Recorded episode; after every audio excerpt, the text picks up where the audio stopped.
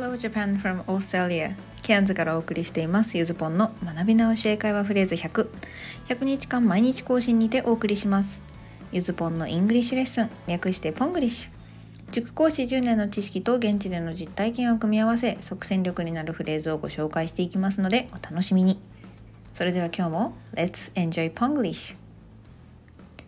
さて前回はまあちょっとねなんか短縮授業みたいな短めになってましたね、まあ、相手の話に良かったねと相槌を打つ表現をご紹介しました。今回もねちょっと会話形式で復習してみましょう。私がちょっとしたご報告をするので昨日のフレーズで相槌を打ってみてください。Listen, I finally finished doing my homework. はい言えましたか？まあ、やっと宿題終わったって言ってて、まあ、宿題あんのかいって感じなんですけど、まあ、Good to hear that. ですね。Good to hear that.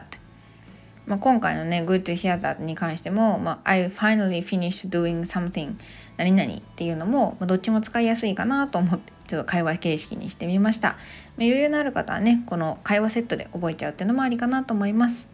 そして後半は「はじめまして」という言葉の表現の、まあ、英語の表現ですね「Nice to meet you」の成り立ちもちょっと解体してみたりしましたね。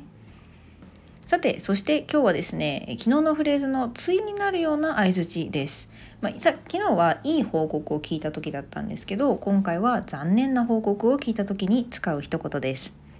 Today's phrase That's too bad. えー、残念だったねと、まあ、こんな感じですね。でこの That's too bad の to は、え to ではなくて too のあの2個 o がついてる方の to です、まあ、me too の to と同じスペルですね。そしてこの to は何々もっていうね me too の to としても使うんですけどもう一つよく使う意味がありますそれが今回の何々すぎるっていう何かをオーバーしていることを表す表現ですね使い方は very や so と同じように形容詞の前につけて使います。まあ、 good とか cool とか tall とかね。でも他にもあるんですけど、一旦今はあの、あ、なんか、なんとかすぎるってつけれるんだなって思っておいてください。なので、that's too bad って直訳するとそれは悪すぎるって言ってるんですね。でまあこのフレーズでの to は、まあ、何かが超過してるっていうニュアンスは正直弱めです。日本語で言う時のこう「え可愛すぎる」とか「えもうかっこよすぎる」でもやばすぎぐらいのこの強調に使ってるぐらいなイメージだと思ってください。まやや砕けた表現にはなりますのであの逆にですね人の生き死にだったり大病だったりっていう重い話題本当に重い話題にはむしろ軽く聞こえちゃうので、まあ、あんまり使いません、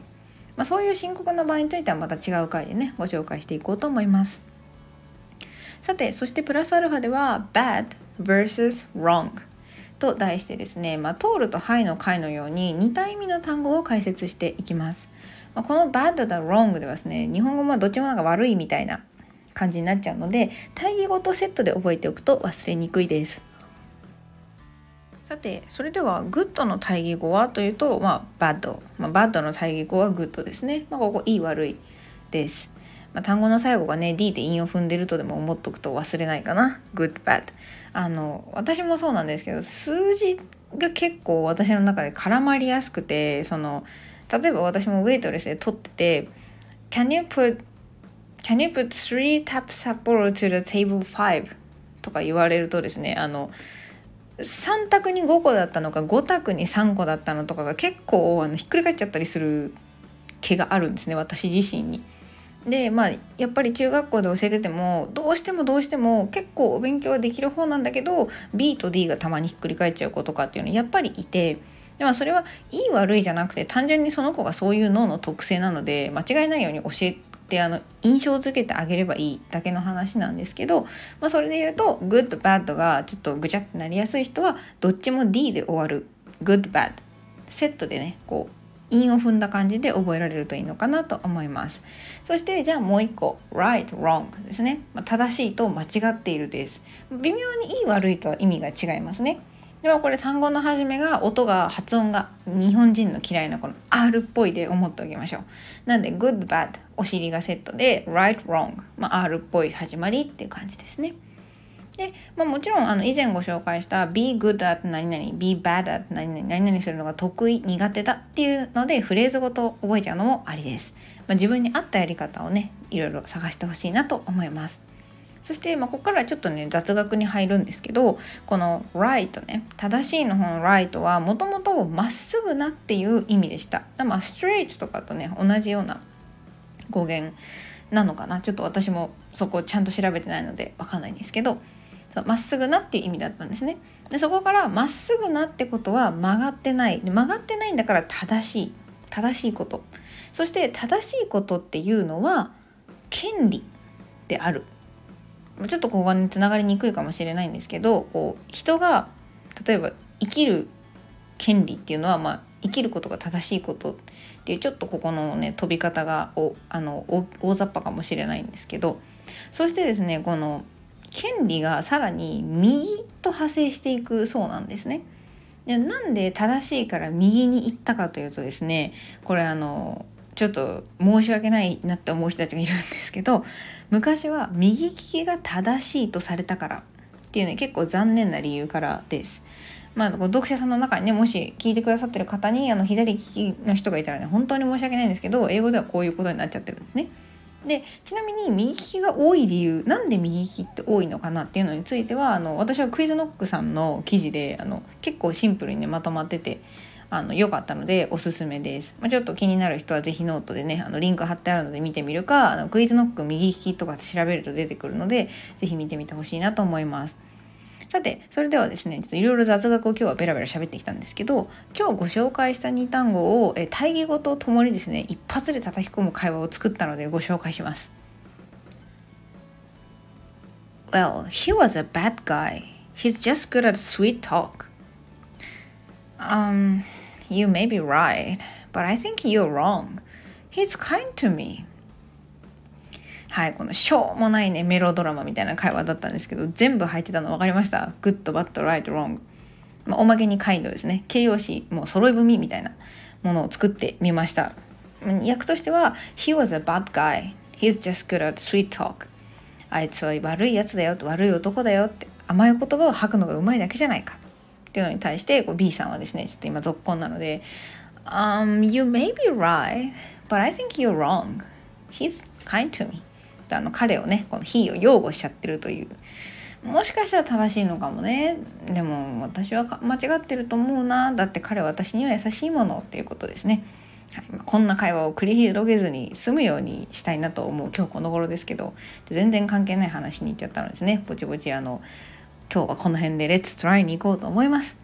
それでは今日の Let's try は3問です。また今日からねちょっと昨日はお休みというか Let's use だったので今日からまた Let's try でやっていきましょう。1番と2番は部分的に日本語を英語に直してみます。そして3番はそのまま文を英語に日本語丸ごと一文文にするもん英語に訳す問題です。さてそれでは1問目です。I broke my iPhone by mistake. はい、これ実はあの本当にもう今日の今日の私なんですけど撮ってる日のね。そうあの落っことしてですねなんか何度落としても割れなかった屈強なフィルムガラスフィルムがですねついにあの端々が粉々になるという悲劇を起こしたんですけど「I broke my iPhone by mistake」もう間違えて iPhone 壊しちゃったと。本体壊れてないんでねまだあの傷は浅いんですけどそれに対して「うわ残念だね」って「うマジか」みたいな、まあ、ニュアンスでぜひ今日のフレーズ思い浮かべてみてくださいそして「Are you going to buy a new one?」え新しいの買うの？と私の場合は No ですね No I'm not gonna buy a new one I'm just I'm just change the film film. そんな感じですさてそして2問目です、えー、こちらはあの電話ですね結構使います Hello I'm Yuzupon. May I speak to みかん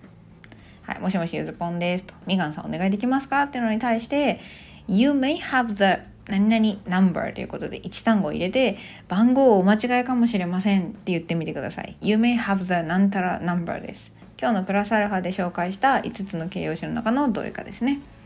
さあ、そして最後です。私、泳ぎが苦手なの。あの、このね、常夏の常夏のあのケアンズに来てるくせにね水着すら買わずに来た私がお前が何を言うんだって感じなんですけど私泳ぎが苦手なのと、まあ、苦手なわけじゃないですけどそもそもあんまり水の中に入りたい気持ちがあんまりないもんですからね。苦手、うんまあ、私はちょっと苦手ではないんですけど苦手とは言いづらいんですけど私は泳ぎが苦手なのという表現をちょっと作ってみてほしいなと思います。さてそれではサンプルアンサーです。今日も取り組んでくれてありがとうございます。1つ目 I broke my iPhone by mistake に対しては Oh, that's too bad と返してあげましょう。That's を省略して too bad だけでももちろん OK です。そしてこのね、今日フレーズ、今日のフレーズに入ってる by mistake あ、今日のフレーズじゃないですね。この問題に入っている by mistake 間違ってっていうフレーズもですね、まあポンコツ御用達の2単語ですね。間違って何とかしちゃったっていうね。ものです。そして2つ目、番号お間違いかもしれません。まあ、このセリフを言う機会はどんどん減ってきてるのかなとは思うんですけど、え You may have the wrong number wrong を入れます。まあ、ただあのこのこの一文が言えるとですね、まあ、英語でかかってきたいたずらとか間違い電話とかなんかいろんなそういう勧誘とかですね一撃で撃退できるんですよね。番号違うかもしれませんよっつって。合ってるかどうかなんて知らないんですけど。なんであの覚えておくのはおすすめです。そして最後ですね、泳ぎが苦手なのと、I'm bad at swimming. I am bad at swimming です。もしくは、あの、苦手なのって直接言いたくない人は、I'm not good at swimming. っていう風に、得意じゃないんだよねって言ってもいいのかなと思います。ということで、えー、今日はここまで。Okay, today's lesson is over. Thank you for listening. You have the right to make yourself happier. Have a happy day with Ponglish.